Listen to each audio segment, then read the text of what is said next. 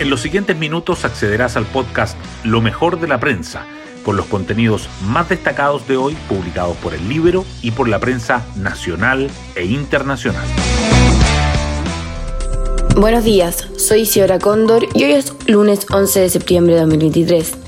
En un ambiente polarizado llega el 11 de septiembre de 2023. Hoy, para la conmemoración de los 50 años del golpe de Estado, hay más de 2.400 carabineros desplegados para evitar que se repitan los destrozos que marcaron la víspera de esta efeméride que afectaron incluso al Palacio de la Moneda. Es ahí donde el presidente Boric recibirá a algunos de sus pares internacionales y otras autoridades para firmar el acuerdo por la democracia siempre, que ya fue suscrito por los expresidentes de Chile. En este contexto, CADEM revela que el 95% de los encuestados considera que es importante que todos los sectores políticos se comprometan con la democracia y el respeto a los derechos humanos. No obstante, un 60% piensa que esta fecha es una que hay que dejar en el pasado. Hoy destacamos de la prensa. Violencia en la jornada previa del 11S, la moneda vandalizada y desmanes en el cementerio general. La romería que agrupaciones de derechos humanos realizan en la víspera del 11 de septiembre se vio empañada por el actuar de vándalos que causaron destrozos tanto en el Palacio de Gobierno, rompieron cristales y rayaron muros, como en el Campo Santo, donde incendiaron el memorial de Jaime Guzmán y vandalizaron el mausoleo de carabineros.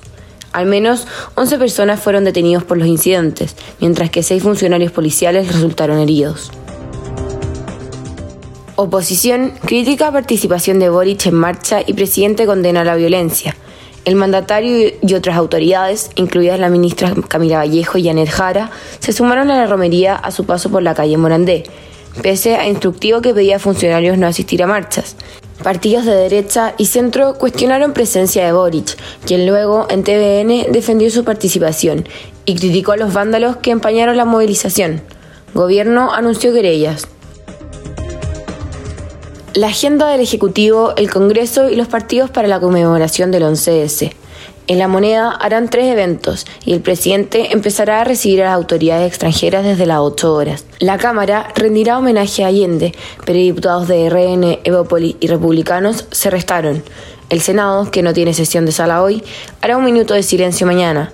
Partidos de izquierda acompañarán la actividad que organizó el Comité de Iniciativas por los 50 años del golpe. Diálogos de F.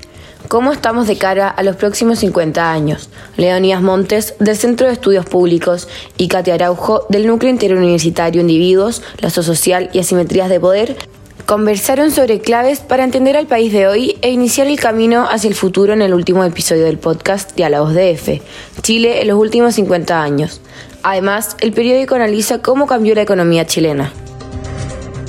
Hoy, en la portada del Libero, 50 columnas sobre 50 años en 50 días, el 11 polarizado de 2023. En la previa al medio siglo que se cumple desde el golpe de Estado de 1973, los líderes de opinión han explicado y analizado este 11 de septiembre la prensa. El Libero seleccionó las mejores 50 columnas de opinión escritas en los últimos 50 días sobre esta conmemoración. La polarización de los años 70 y la actual atraviesa la mirada de los columnistas, Rosana Costa, esta alza reciente del dólar ha ido más allá de lo contemplado en las proyecciones. La presidenta del Banco Central reitera que la economía ha ido avanzando en la línea de lo que se esperaba y que valora la baja inflación del mes de agosto, pero advierte que podría revertirse en el corto plazo debido al factor cambiario, entre otros. Canciller agradece a Carabinera que frustró Portanazo tuvo una reacción muy rápida. La escolta del secretario de Estado disparó 13 veces a delincuentes que intentaron robar el auto donde se trasladaba la madrugada del domingo. Los dos detenidos por el hecho tienen amplio prontuario policial y quedaron en prisión preventiva. Los Cóndores tienen digno estreno en el Mundial de Francia 2023. Chile cayó ante Japón por 42-12, pero pasó con la frente en alto su debut en la máxima cita planetaria del rugby. Marcó el primer try del partido y jugó de igual a igual con los asiáticos. Indisciplinas y errores tácticos incidieron en el traspié. Novak Djokovic sigue haciendo historia en el US Open.